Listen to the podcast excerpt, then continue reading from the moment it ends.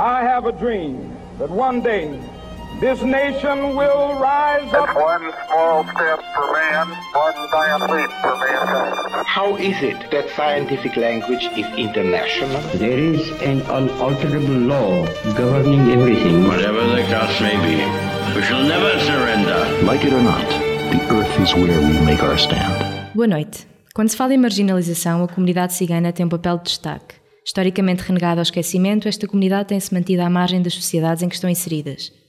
Mas qual é a origem desta segregação? Que preconceitos históricos perseguem este grupo? Como é que são tratados atualmente? E que soluções temos para o futuro? Para discutir esta situação, temos a doutora Maria Manuela Mendes, mestre em Sociologia e investigadora no Centro de Investigação do Instituto Universitário de Lisboa. Professora Manuela, muito obrigada. Queria começar já com uma pergunta genérica, digamos. O que é, que é a comunidade cigana? Antes de mais, então boa noite e agradeço este convite e é sempre um prazer poder falar sobre estes temas. E relativamente à pergunta que me coloca, hum, obviamente que em termos de discurso popular nós usamos este termo, que é um termo muito, muito lato e muito pouco preciso, não é? Comunidade cigana, que nós tentamos ao longo destes anos, eu e mais algumas pessoas que trabalham comigo, como por exemplo a professora Olga Magano, tentamos desconstruir um bocadinho este conceito. Primeiro, o conceito de comunidade, como nós somos sociólogas, também nos causa assim algum frisson, ou seja, quando falamos em comunidade parece que estamos a pensar num grupo em que há uma certa homogeneidade, ou que há características muito homogéneas, e de facto aquilo que nós encontramos mesmo nos ciganos portugueses, que obviamente em termos de dimensão demográfica não é, é uma dimensão pequena, eh, há uma grande heterogeneidade, não há propriamente uma grande homogeneidade. Encontramos vários, vários grupos, várias pessoas muito diversificadas, com modos de vida também muito diversos, formas de pensar e de estar na própria sociedade também diversos, modos de se inserir na própria sociedade também muito distintos. E encontramos, obviamente, também uma estratificação social. eh, Há as elites ciganas, há uma classe média, média, há uma classe média baixa, há uma espécie, entre aspas, de subclasse, eh, pessoas que vivem, obviamente, numa situação de grande carência socioeconómica e, e numa situação de grande marginalidade, infelizmente.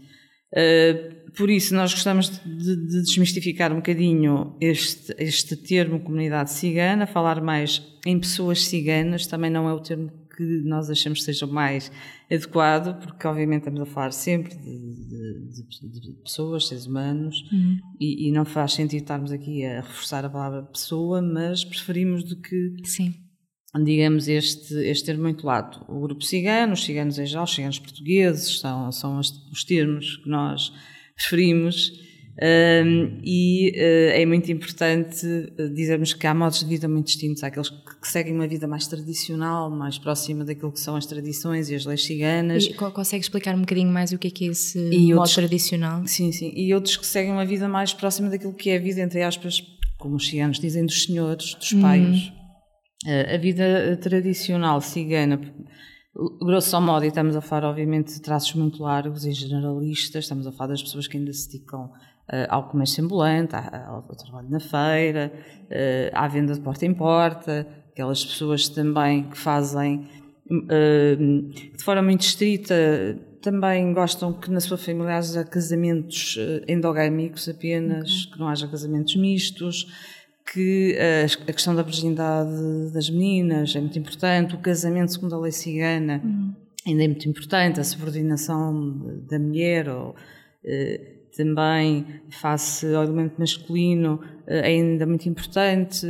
eh, o luto mais pesado, mais estrito, também ainda tem um peso muito, muito importante. Hum, a questão também das meninas deixarem a escola mais, muito cedo, logo após a puberdade, também ainda é uma questão eh, muito importante e que é praticada. Podemos dizer que há uma certa tradicionalidade que isto também não é, obviamente, vivenciado de forma estrita, não é? As pessoas fazem escolhas, não é? Eh, No seu mapa de vida há aqui também digamos, uh, escolhas que fazem opções, há aqui jogos, não é? Por isso este, este, quando falamos em tradicionalidade, obviamente que as pessoas não têm que seguir estritamente todas estas regras, não é? E por vezes saltam, e por vezes são, são praticadas de forma mais flexível, mas as pessoas seguem esse modo de vida que podemos considerar, entre aspas, mais tradicional e que, de certo modo, a sua vida é muito fechada no, no meio cigano, e que também eh, eh, a coexistência ou a convivência com os não ciganos é mais através do trabalho nas feiras e nos mercados e ou eventualmente no bairro ou na zona em que vivem podem ter vizinhos não ciganos. E de resto em termos de amizades há um certo fechamento não é penso que pode estar mais do lado desta tradicionalidade enquanto que aqueles que têm uma vida mais próxima daquilo que os ciganos dizem os senhores ou os é? uh, muitas das vezes têm uma integração no mercado de trabalho Uh, e trabalham por conta de outrem, uh, já fizeram também um certo percurso escolar, uhum. uh, querem que as suas filhas e filhos, mas especialmente as filhas, também tenham um percurso escolar mais prolongado e que tenham um modo de vida diferente, porque também, obviamente, o trabalho nas feiras é um trabalho que não é fácil, tem uma certa dureza, uma certa instabilidade dos rendimentos e, obviamente, que as pessoas querem que os seus filhos tenham um modo de vida um bocadinho diferente e um bocadinho mais, mais confortável. Eu sinto que avançamos aqui a alguns pontos, mas acho, acho ótimo. Uh, queria só voltar um bocadinho atrás, falar um bocadinho do contexto histórico. Um, para referência futura, devo dizer comunidade, grupo, falemos em pessoas. Em pessoas, em pessoas ciganos portugueses, ciganos estamos a falar dos nossos ciganos, os ciganos portugueses. Para referência futura, então.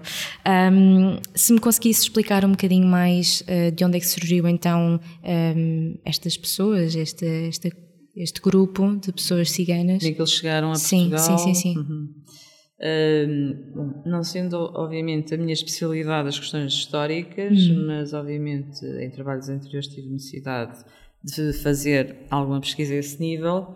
Uh, há algumas controvérsias relativamente à sua origem e ao seu, à altura em que partiram de uma determinada zona de origem. Há sempre uma certa áurea de mistério, não é? Hum. Sobre as origens uh, do povo cigano.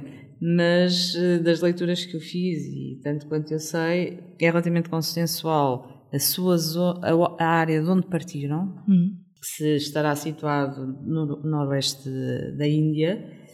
Uh, não se sabe muito bem porque é que partiram.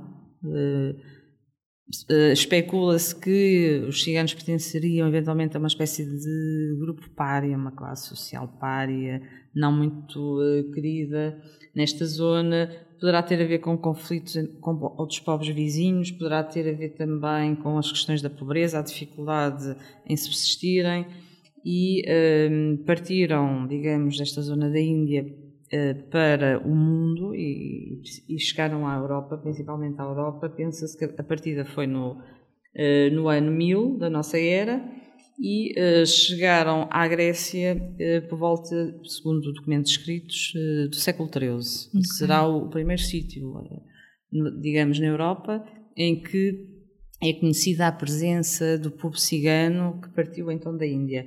E, e e digamos que as migrações foram múltiplas e aconteceram em temporalidades, às vezes até sobrepostas, e para múltiplos sítios, digamos, do mundo. Eh, e por isso é que podemos encontrar ciganos de facto espalhados pelo mundo todo. Não, se encontram só, obviamente, eh, na Europa. Relativamente à chegada a Portugal, consta que a sua chegada fez-se por duas vias, pelo mar Mediterrâneo e, por outro lado, também através da Europa Central mas uh, também em termos de documentação histórica, aquilo que nós sabemos é que a sua chegada deve ter sido na segunda metade do século XV, uh, mais ou menos por aí. Outro, outro, outro aspecto importante que se sabe, porque a linguística trabalhou mais esse tema e tem já alguma fiabilidade nos trabalhos que que fizeram este propósito é que há uma ligação muito estreita entre o romani, eh, a língua falada pelos ciganos, e uh, algumas uh, línguas da Índia, nomeadamente o Gujarati e o Hindi. Uhum. Há uma grande ligação em relação. Aliás, alguns ciganos com que eu falei no passado encontravam palavras em romani que eram iguais na língua gujarati também uh, em hindi. Mas não está oficializada uh, em termos escritos, não tem alfabeto. Está oficializada em alguns países europeus, em alguos países europeus. Isso, isso era, exatamente, isso era a questão que eu iria propor a seguir e por que não agora.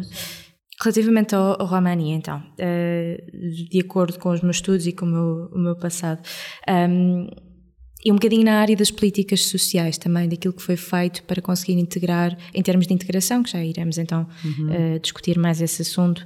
Um, ehm, tenho aqui a dizer que a 5 de novembro de 1992 foi adotada e aberta a assinatura em Estrasburgo da Carta das Línguas Europeias, Regionais e Minoritárias, uhum. tendo só depois entrado em vigor em 1998. Acontece que um dos objetivos principais desta carta era garantir uma educação pré-escolar nas línguas regionais, em paralelo, claro, com a educação pré-escolar na língua oficial. No entanto, cabe uh, aos Estados assinantes escolherem o que definem como língua minoritária. Uhum. Um, temos, por exemplo, na Suécia o, o Sami, a língua minoritária Sami. Porém, o Romani Shib e também o Yiddish, se não me engano, foram definidas como línguas uh, minoritárias.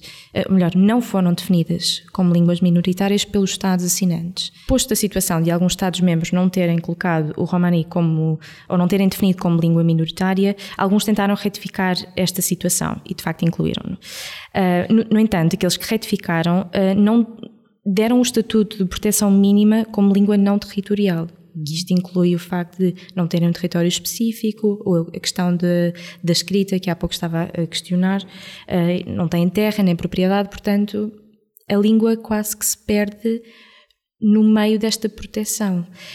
Na altura que isto foi criado, em 1992, 1998, eh, começou então a levantar-se as questões do então o que é que é uma língua minoritária? Então porquê é que damos proteção a certas línguas e não a estas? Uhum. E parece que aqui mais persiste então esta espécie de marginalização até com a própria língua deste, deste povo.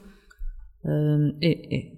Relativamente a Portugal, essa questão não se coloca, não é? Porque o Romani, aquilo que, que, se, que se sabe e que consta é que se perdeu há muito tempo em Portugal. Uhum. Quer dizer, haverá pessoas mais, mais idosas que saberão, obviamente, algumas palavras em Romani, mas aquilo que os ciganos portugueses e espanhóis falam é uma espécie de calão, uhum. que é o caló, não é?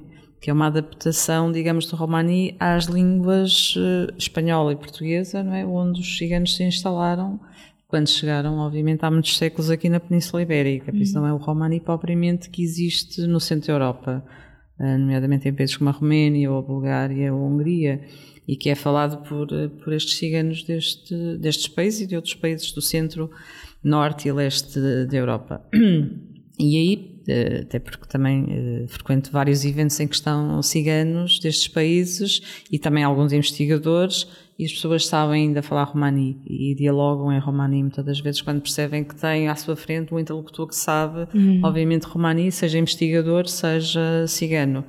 Uh, nós aqui na Península Ibérica perdemos, podemos dizer assim, por isso haverá ciganos que podem perceber algumas palavras, não é? Eh, porque ficaram ainda no caló, hum. mas não propriamente estabelecer um diálogo em, em romani.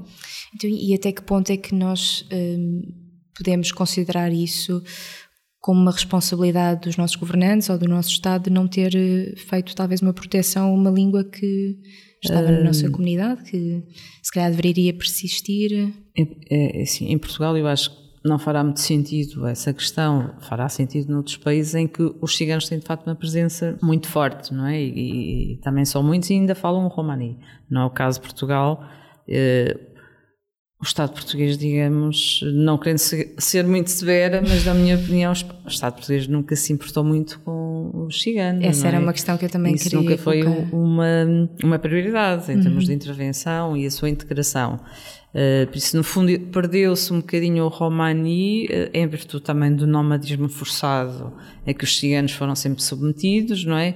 Em virtude também do, dos contatos uh, com a, a, sociedade maioritária e dominante, não é? Que uhum. falava o português, em virtude, obviamente, de muitas dinâmicas que têm que ser contextualizadas em, em termos históricos, em práticas de assimilação que o próprio Estado obviamente sempre levou a efeito uh, sobre os ciganos, não é? Por isso não podemos esquecer que no passado os ciganos foram alvo de uma série de leis e pragmáticas uh, em que uh, as práticas de assimilação forçada eram muito evidentes, não podiam falar o romani. Sim. Uh, se fossem apanhados. os trajes, não é? Os trajes. Os trajes ciganos, sim, se fossem apanhados a falar romani ou eventualmente a ler assim às mulheres, Exato. ou vestidas de forma típica como se vestiriam na altura os ciganos, Uhum. eh, eram presos, muitas vezes condenados às galés, eh, eram açoitados, eram condenados a ir para o Brasil, etc., até à pena de morte, não é? Chegou a haver a pena de morte também. Estamos a falar de, eh, de que século? Estamos a falar a partir do século, principalmente a partir do século XVI,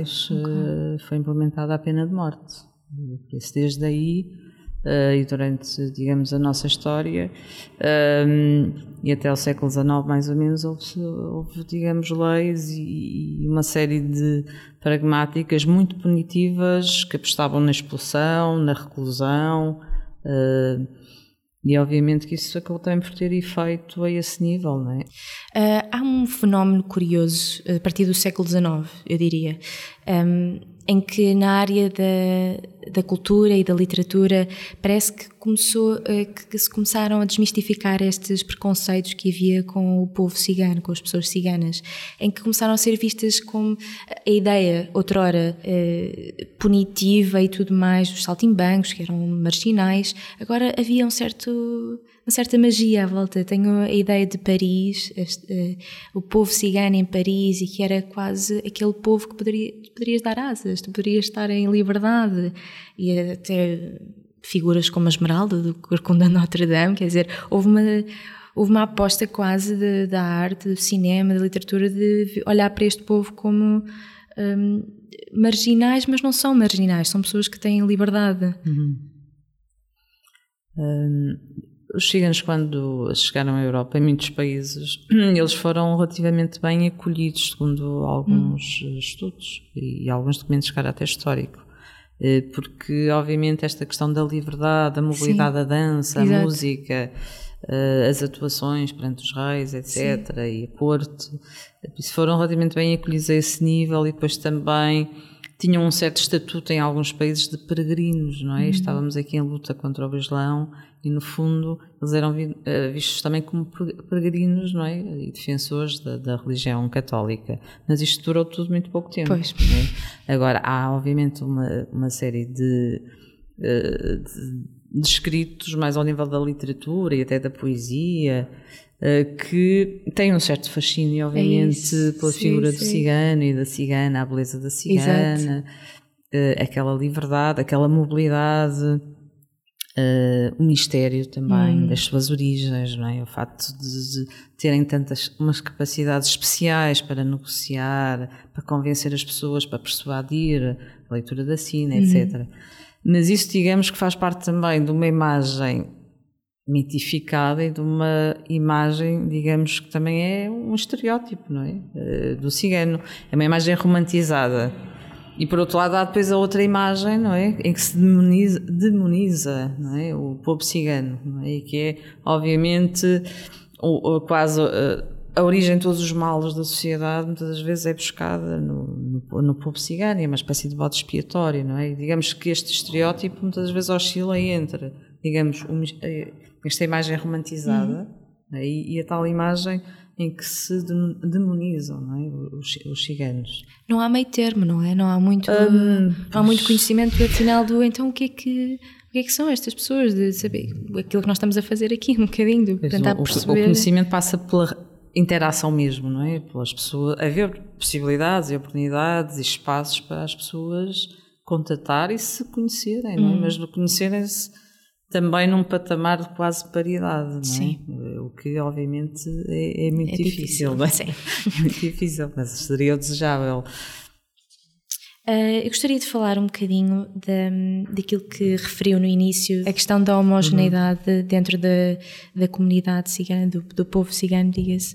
Uh, As políticas sociais que têm estado em vigor, ou se é que existem, também é uma questão que eu, que eu lhe gostaria de colocar, têm em vista essa a ausência de homogeneidade ou é sempre visto como uh, o povo cigano e, portanto. Nós, em Portugal, à semelhança de outros países, como em França, nós temos um, um regime que é um regime universalista em termos de políticas sociais, ou seja, as políticas sociais são iguais para todos os cidadãos portugueses. Uhum.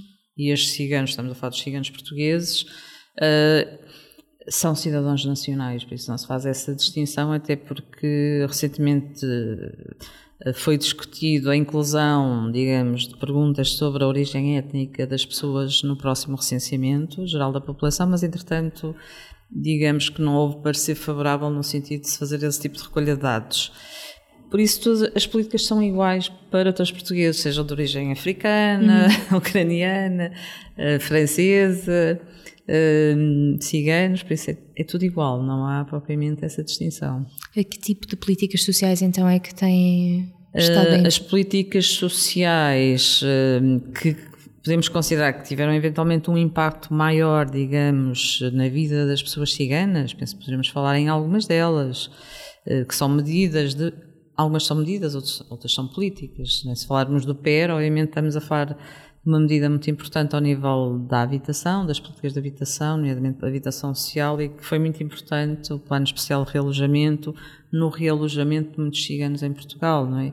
Por outro lado, a passagem também da situação de nomadismo para uma situação uhum. de sedentarização. E, e, o PER foi, foi obviamente muito importante e todas as políticas depois posteriores que permitem, obviamente, o realojamento de pessoas que vivem em situações habitacionais precárias e degradadas, foi muito importante. Mas foi importante não só para os ciganos, também, obviamente, para outras populações que uhum. viviam em situação de grande desfavorecimento em termos habitacionais. Uh, o rendimento social de inserção foi também muito importante, uh, nomeadamente permitiu que houvesse aqui um trabalho muito interessante com as famílias, não é? no sentido também das crianças permanecerem mais tempo na escola ou na formação escolar. Isso permitiu também que houvessem, uh, houvessem mais trajetos escolares mais prolongados, em termos escolares, do que havia no passado. Só veio um salto importante em termos de níveis de escolaridade que, entretanto, os ciganos foram adquirindo. Ou seja, se há anos atrás e nos anos 80 eram escassos os ciganos que tinham uh, o primeiro ciclo ou chegavam ao segundo ciclo, hoje, obviamente, que eh, não, não posso dizer que seja o pleno, mas quase que um número muito significativo de ciganos têm neste momento o primeiro ciclo e um número muito significativo de ciganos têm também o segundo ciclo, não é? E estamos a dar passos largos também em termos muitas pessoas com o terceiro ciclo, ensino secundário e também já no ensino superior, não é? Okay. E, e, o rendimento social de inserção, a nosso ver, teve um, um papel muito importante, não é? Porque, uh, embora muitas das vezes, infelizmente, até alguns políticos usaram os, os ciganos como escudo em campanhas políticas, não é? E, e acusando-os de subsídio-dependentes, etc., os ciganos, assim como os não ciganos, recebem um rendimento social de inserção, não é? O mais importante é perceber depois é o impacto que isso tem na vida das pessoas, primeiramente impacto positivo. É? E há muita gente que conseguiu, obviamente, reorganizar a sua vida socioeconómica, a sua vida familiar, etc., por via do rendimento social de inserção. E há muitos ciganos que trabalham hoje de forma autónoma, mas numa fase da sua vida precisaram obviamente, do apoio do rendimento social de inserção, uhum. é? para reorganizarem o seu negócio, a sua atividade profissional, para, para terem mais formação e depois abrirem o seu negócio, ou dedicarem-se ao associativismo, ou dedicarem-se a outras atividades ligadas à mediação, etc. Ah, relativamente à, à, educação, muitos alegam que, que há falta de interesse, mesmo por parte dos ciganos, de de quererem ter níveis de escolaridade ou, e até mesmo uma diferença muito clara entre as raparigas e os rapazes, sendo que há estudos, se não me engano, eh, que dizem que as raparigas saem muito mais cedo da, da escola do que os rapazes. Isto ainda persiste, ainda é, é real sequer? Esta. Uh, há, há, muitas diversidades. Uh, como já há pouco referi, uh, é, é, também uma situação onde há grandes diferenciações, quer dizer, não podemos falar de uma forma uh, completamente generalista claro. a esse nível. mesmo hoje em dia. Obviamente que ainda há muitas situações em que as, as meninas saem mais cedo da, da escolaridade e os rapazes podem permanecer mais tempo, mas há já muitas situações de meninas que estão no ensino secundário, no ensino superior. Nós temos aqui no Esqueté algumas raparigas que estão no ensino superior e noutras instituições de ensino superior há, eh, digamos, muitas mulheres a fazer o seu percurso no ensino superior.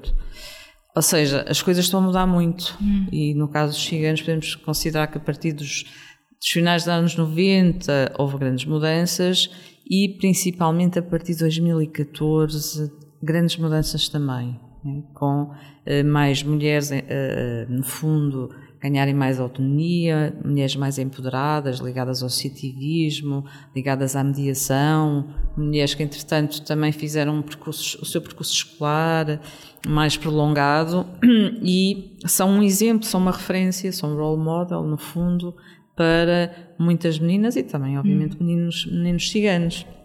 Esses casos existem, obviamente, o abandono, algum insucesso e alguns projetos que nós temos neste momento a decorrer tentam trabalhar essas questões. Mas, por exemplo, um projeto anterior que nós tínhamos que citou em 2013, 2015, nós estávamos a trabalhar mais ao nível de tentativa de identificar os fatores de sucesso ao nível dos percursos escolares dos ciganos portugueses, ao nível mais do primeiro, segundo e terceiro ciclo, e agora já estamos a estudar ao nível secundário e queremos também estudar ao nível superior, porque de facto esses patamares digamos, entre aspas, mais básicos, sim, já estão sim, mais compridos e, e agora, o grande desafio, exatamente, claro. é o secundário e o superior. Okay. E aí eh, também que nós estamos a apostar, e penso, por exemplo, a ACM neste momento eh, também veio a público que vai conceder uma série de bolsas de estudo para os alunos do ensino secundário e vem um bocadinho dentro desta linha, não é? As coisas estão a evoluir favoravelmente, muito rapidamente. Obviamente não podemos dizer que generalizou-se toda esta, esta tendência generalizada à população cigana, não, mas já há obviamente segmentos importantes em que isto é uma realidade. Há outros segmentos em que ainda não é mas que o objetivo é também, de forma gradual, levar estas crianças, estes jovens, a ter uma escolaridade, obviamente, mais, mais, eh, mais volumosa, no fundo, um capital escolar mais significativo, para depois também poderem eh, ter o tipo de inserção na sociedade e no mercado de trabalho. O que é que, o que, é que levou a esta, a esta mudança? Esta mudança, houve uma conjugação de fatores, uhum. Eh, uma conjugação de fatores entre os quais as políticas sociais obviamente tiveram um papel fundamental, um é? por isso ao nível da habitação, ao nível da saúde, ao nível da, da própria escola, a importância da, mediação dos mediadores em meio escolar. Em muitas escolas há mediadores em meio escolar e fazem a diferença, porque fazem a interligação entre as famílias e a escola, os professores, a direção da escola. Eh, por outro lado, também a Estratégia Nacional de Integração das Comunidades Ciganas foi também, eh, no fundo, adotada em Portugal eh, desde 2013, entretanto já foi reformulada. No fundo, o Estado lentamente tem-se orientado e tem dado, obviamente, outra atenção uh, aos ciganos em Portugal, coisa que obviamente não acontecia no, no, passado. Relativamente a políticas públicas ou sociais, como é que se pode fazer para um, para um povo que nós não sabemos uh, o número, não é? Nós não sabemos lá está, varia, há censos que dizem que varia entre os 90 mil aos 100 mil, mas há incongruências entre os vários censos e os vários anos em que foram realizados nós não temos propriamente dados censitários sobre os ciganos, por isso aquilo que nós temos é estimativas, com uhum. base muitas das vezes em dados qualitativos, em estudos que se fizeram em algumas zonas e depois, obviamente, uh, fez-se estimativas, de, se fez estudos, por exemplo, em alguns conselhos de Lisboa ou no distrito de Lisboa, depois, eventualmente, também há aqui, uh, por vezes, situações de extrapolação de dados com base naquilo que se conhece, não é? Porque se conhece que as concentrações de população cigana são muito no Algarve, em zonas do Alentejo, na área metropolitana do Porto e de Lisboa e depois também na zona de Trás-os-Montes, grosso modo. Um, são, são, apenas estimativas uh, e as estimativas variam porque, como não é em termos constitucionais não é possível produzirmos estatísticas étnicas, não é? Não é possível, obviamente, hum, claro. fazermos um censo eh, relativamente à população cigana. Embora, por exemplo, quando foi feito estudo nacional sobre as comunidades ciganas, alguns ciganos eh, e algumas pessoas representativas, digamos, da população cigana gostariam que se tivesse feito. Isso implicaria, obviamente, a mobilização de muitos recursos económicos e financeiros, e não havia, quer dizer, por isso fez-se, no fundo, uma amostragem uhum. uh, dessa população e foi querida uma amostra dessa população. Por isso nós temos números que variam um bocadinho, uh, Obviamente, as fontes internacionais apontam para valores superiores àqueles que as fontes nacionais apontam, porque as fontes nacionais apontam 30 mil a 60 mil okay. e as internacionais vão ali aos 90, uhum. 100 mil. Uh, eu penso francamente que não são 60 mil, serão mais. Parece-me, não é? Que serão mais. Agora, isto obviamente. Uh, aquilo que eu estou a dizer tem muito pouco rigor, não é? Estamos a falar, obviamente, de estimativas, estimativas gerais sim, e com base Uh, em estudos anteriores que já foram feitos. Eu não acho que seja difícil, uh, obviamente, se o Estado quiser intervir, seja, melhorar as condições de vida. É? eu acho que não é por aí, digamos, que há problemas, não é?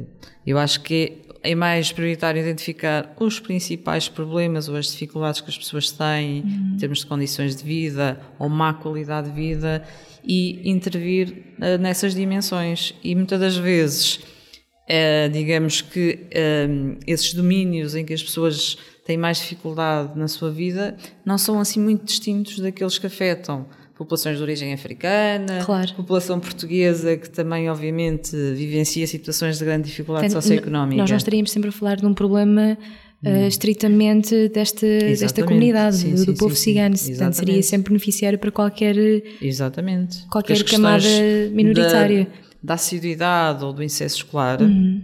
obviamente pode-se colocar com a cuidado por vezes em alguns territórios, porque existe uma concentração maior de, de população cigana em algumas escolas, mas não será muito diferente do problema também vivenciado por outras populações. É? Soluções futuras, se conseguisse determinar o que, é que, o que é que nós podemos fazer para combater tanto estereotipos como caminharmos para, um, para uma situação melhor e mais harmoniosa? Hum, é, é, difícil falar em, em, soluções. Por um lado, porque, uh, obviamente, poderá haver uma panóplia de soluções possíveis. Eu, eu, acredito que é necessário, obviamente, termos bons diagnósticos uh, sobre os problemas para podermos encontrar depois soluções e formas de intervenção que sejam eficazes e eficientes. Sem isso, Acho que é muito difícil fazer qualquer tipo de intervenção, seja ao nível social, seja ao nível do desenho de políticas ou de medidas. Uh, neste momento, eu penso que em termos de escolaridade e educação, as coisas estão a avançar uh, uh, com alguma rapidez e há já alguns bons resultados. Obviamente que a situação, o problema em si não está completamente sanado, mas, por exemplo, ao nível da habitação, eu acho que há muito a fazer, não é? Uh, há, obviamente, muito, muitos ciganos que vivem numa situação de gra grande precariedade sociohabitacional e mais do que os, os portugueses em geral uhum. e até populações de origem africana. Uh, a situação dos ciganos aí acho que é, que é grave, mesmo aqui na área metropolitana de Lisboa. E hum, a questão da empregabilidade. E esse é talvez neste momento o grande desafio, não é? Porque hum, aí eu vejo mais, mais dificuldades, eh, porque aquilo que se sabe também de alguns trabalhos que foram feitos ao nível mais de mestrado sobre as questões da formação e do emprego é que a formação profissional muitas das vezes é desenhada, mas sem ter em conta também algumas particularidades eh, mais culturais eh, da população cigana. É desenhada também para uma população que tem um nível de escolaridade normalmente superior àquilo que os ciganos, numa dada faixa etária, dos 30 e muitos, 40 até 50, não têm. Têm, obviamente, um nível de escolaridade muito baixo.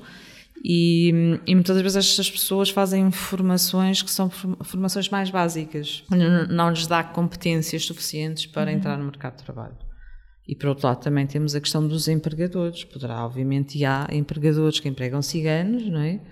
Uh, e há empregadores que até já receberam alguns prémios no, da parte do ACM, porque são empregadores sem, sem preconceitos, no fundo, e que aceitaram de bom grado uh, as pessoas ciganas em postos de trabalho nas suas empresas, mas depois há sempre algum receio no, por parte dos empregadores relativamente aos ciganos, não é? E aí há também um grande trabalho a fazer. E mais do que isso, é, obviamente uh, conversas como estas, programas, uhum. discussões, é, envolvendo ciganos e não ciganos. Uhum. Uh, obviamente que aqui, por exemplo, seria bom termos ciganos também uhum. a conversar, não é? Até porque hum, hoje em dia há um, movimento grande de emancipação dos ciganos em toda a Europa, não é? De empoderamento, em que os próprios ciganos querem ser eles também, querem ser eles a falar, obviamente, em nome deles, e eu acho muito bem, não é? Eh, que seja assim, mas sentem obviamente muito o peso não é, de, de, um colonialismo que foi também exercido sobre eles não é? e práticas de dominação. Eu acho que é importante haver esta interação entre até investigadores ciganos e há pessoas que querem ter um percurso de investigação um, também sobre o seu próprio povo não é? e as suas próprias origens resgatar também a sua identidade uh, e os outros investigadores não ciganos. Eu acho que o confronto de olhares é muito importante, não é? E, e uh, o meu olhar, muitas das vezes, obviamente, aquilo que eu posso dizer não agrada completamente às pessoas ciganas, tenho obviamente noção disso, mas tento ser, obviamente, o mais rigorosa possível, hum. com base naquilo que sei, uh, e já são muitos anos desde 92 eh, até hoje eh, já são muitos anos e eu olho mais para a globalidade dos ciganos. Eu sei que há elites, há pessoas muito empoderadas, pessoas que se movimentam muito bem nas redes sociais, junto dos partidos políticos, junto do poder político, que essas pessoas, obviamente, podem ser um modelo para as outras, mas há muitas pessoas que vivem em situações de grande carência socioeconómica, não é? E habitacional, etc. Quer dizer, a Portas de Lisboa, aqui no bairro da Torre, que é um bairro que está junto ali ao aeroporto de Lisboa, nós temos ali uma comunidade cigana e uma comunidade africana que vivem juntas num bairro muito precário, de barracas, em que há mulheres ciganas com 28 anos que apenas têm a, o primeiro ano do primeiro ciclo. E há crianças ciganas a frequentar a escola que já têm várias retenções naquele grupo. Estamos aqui, eh, digamos, na cidade, capital de Portugal, sim, Né, às portas de Lisboa, e as condições de vida destas pessoas são muito dramáticas. Durante muito tempo não tiveram acesso à água, luz. Eu penso que a luz ainda não foi completamente retomada, mas neste momento não estou tão ligado ao bairro da Torre, já estive mais, eh, mas as pessoas vivem uma situação de grande vulnerabilidade social económica ao nível da saúde, eh, com muitas crianças, muitas crianças que nasceram recentemente, que não, nem sequer havia, as mães não, não produziram leite uhum. suficiente, talvez devido também às condições sanitárias e de vida e de alimentação, e que as, os pais não tinham sequer dinheiro para comprar os leites. Ou, Uh, e obviamente são situações que a mim me chocam muito. As, as, questões de género também neste momento assistimos a grandes mudanças no seio da população cigana portuguesa. Há muitas mulheres à frente de associações, há, há muitas mulheres no ensino superior, há muitas mulheres que tomam a palavra nos espaços públicos, em eventos, etc. Muitas mulheres que mantêm na mesma as suas tradições, as suas convicções, mas que querem, obviamente, que a mulher cigana, mulher cigana portuguesa, tenha outra emancipação, outra autonomia, seja vista de uma outra forma. E, e estas mulheres têm também os seus maridos, os seus filhos, hum. e, e, há, em muitos casos que eu até conheço pessoalmente, uma divisão de tarefas, uh, um respeito muito, muito grande, um respeito uh, pela opinião da mulher há também uma diversidade de situações, não é? Também sabemos que há situações de violência, eh, de agressão às mulheres, entre os ciganos também sabemos, eh, o que não é muito diferente do que acontece também no contexto Sim. da sociedade portuguesa e outras sociedades europeias, mas as mulheres ciganas também estão já muito uh, este grupo mais obviamente empoderado que eu estou a falar e que toma a palavra no espaço público estão bem cientes destas questões e, e, e têm uma perspectiva feminista também, não é? Isso, lutam também um bocadinho lado a lado com as mulheres uh, não ciganas, uhum. embora para elas obviamente a questão de do sentido do ser cigano é, é muito importante. Eu acho é? que, há, e retomando um pouco aquilo que disse há pouco, a ausência de representatividade, não é? É muito importante porque nós vemos que muitos movimentos de empoderamento vêm de termos uma figura em que nós olhamos e dizemos, não, ela, ela ou ele é igual a mim. Isto acontece com mulheres negras, acontece com o povo, uhum, com sim, pessoas sim. asiáticas Exatamente. e de facto não há tanta representatividade da mulher cigana ou do homem cigano em que não seja pejorativo, em que se possa olhar e dizer, ok, é uhum. isto. Uhum. sim, sim, não é verdade. Mas há, há, há agora movimentos muito interessantes uh, a nível europeu e, e, agora através das redes sociais estas mulheres comunicam com as pessoas congêneres noutros países uhum. é?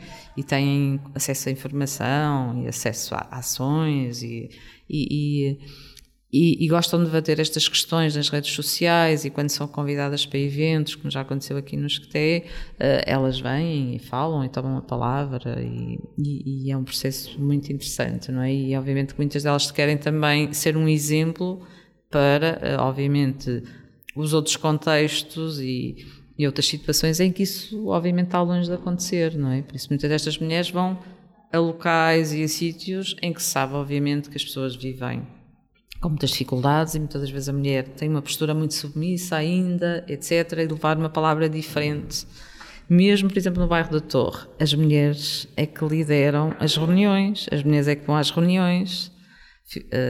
Um, um, grupo de investigação que eu faço parte através da Faculdade de Arquitetura de Lisboa, que é o Gestual, foram feitas algumas pequenas obras nestas casas abarracadas e eh, as mulheres colaboraram, foram as mulheres que colaboraram mais e que estiveram mais presentes e há em particular duas mulheres que são muito dinâmicas e muito mulheres com muita força, não é? E neste bairro, por exemplo, há muitas mulheres sozinhas que criaram seis, sete filhos com muitas dificuldades, mas uh, mulheres com, obviamente, muita garra, não é? Para criar seis, sete filhos Sim. e vender no mercado ou numa feira, hum. não, não, acho que não é nada fácil, não é? E, e viver numa situação eh, obviamente muito marginal naquele bairro, não é? E, e, e, com uma grande precariedade, em que não há casas de banho, não, não há, muitas vezes não há água, não há luz, etc. É uma grande dureza, não é? E estas mulheres, eh, apesar de tudo, eh, conseguiram, não é? Criar os seus filhos, estão ali. Muitas vezes são elas que criam também os netos e apoiam, obviamente, os netos e os bisnetos, etc. Há alguma ideia um, da ideia da mulher empreendedora cigana perde um bocadinho da cultura cigana, daquilo que é aquilo que é esperado dela ou, ou isso já se desmistificou? Ou seja, estas mulheres empreendedoras que cada vez se vê uhum. mais, se elas são vistas por algumas camadas, se elas são vistas por alguma camada uh, mais uh, tradicional, como então não, não és uma, mulher, uma verdadeira mulher cigana. Isso pode acontecer, e normalmente acontece. Até com os homens, muitas das vezes também pois. acontece, não é? E quando são pessoas originárias de famílias mistas, não é? ah, não é Sim. um verdadeiro cigano, não é bem cigano, não é bem cigano, etc. Um, mas muitas destas, destas pessoas que têm um pé, digamos, no mundo não cigano, uhum. ainda têm um pé no mundo cigano, eh, estas pessoas também respeitam as, as tradições, não é? Tentam respeitar aquilo que é o mais importante e é o sentido, digamos, do seu grupo. Uh, eu não vejo que isso seja um problema. É uma tensão, e eu, eu, eu, conheço, porque também uh, o trabalho que muitas vezes faço é, é um trabalho mais qualitativo, com entrevistas, uhum. com etnografia, com visitas à casa das pessoas, o estar com as pessoas, e é uma tensão muito grande para estas pessoas, não é? Lidar com aquilo que lhe exigem do mundo não, não cigano e do mundo cigano. E, e em termos psicológicos, às vezes digamos, esta gestão não é muito fácil, mas quando as pessoas querem, eh, eu acho que conseguem. Claro. Há uma história muito antiga que eu vou tentar resumir muito rapidamente.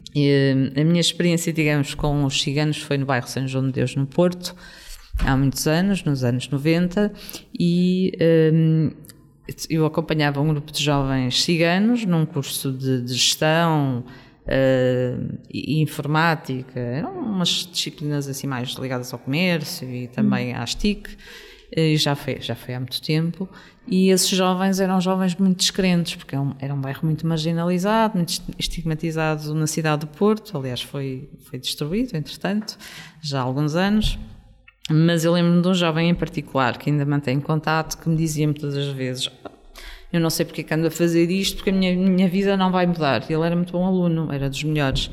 E um dia houve uma visita de estudo ao bairro uh, do, de pessoas do, da Fundação Secretariado Gitano de, de Madrid, que é um, uma organização muito forte que, que, apoia muitos ciganos em Espanha e tem um trabalho muito interessante, muitos anos, em várias vertentes da integração da população cigana.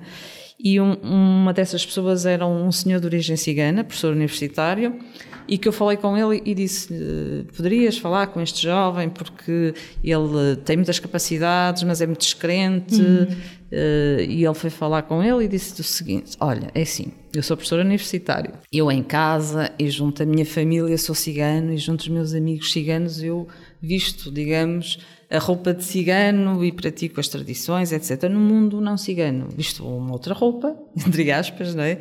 E adoto uma outra postura, não é? Para poder coabitar, conviver da melhor forma e, obviamente, exercer as minhas funções e ter também os meus amigos não ciganos, etc. Por isso faço esta gestão, que não é fácil, mas consigo. Mas nunca mais me esqueci dessa história e que o jovem também nunca esqueceu, que é possível, afinal é possível. Nós é que temos que ter, obviamente, esta capacidade, que não é fácil, de fazer esta gestão. Lidar com o conflito interno. Exatamente. O que, é que, é que aconteceu ao jovem, entretanto? O, o jovem, entretanto, que ele nunca quis trabalhar nas feiras, mas ele trabalha nas feiras, continua a fazer feiras, mas conseguiu fazer... Uh, quase, ele fez o oitavo ano, uh, isto já foi há, há, mais de 20 anos, o oitavo ano, e entretanto contatei-o, fui visitá-lo à feira, e ele tem filhos adultos que fizeram o décimo segundo ano e que estão a trabalhar em empresas como EDP, etc. E por um lado eu pensei, quer dizer, este trabalho que eu fiz junto a esta comunidade e destes jovens, se calhar não valeu tanto a pena, mas se calhar até valeu. Se calhar até Porque há resultados, pode não ser naquela geração claro. de forma significativa, mas há mas nas fica, gerações, exatamente, mas fica nas gerações na, seguintes. Fica na família, fica na cultura exatamente, e já começa pronto, a ser isso, de facto é, é, é, de assinalar e é de evidenciar, porque é muito importante. Muito obrigada. Muito Genuína, obrigada. muito obrigada de coração pela sua presença e por esta conversa tão, tão honesta e tão, tão enriquecedora. E vemo-nos no próximo tema.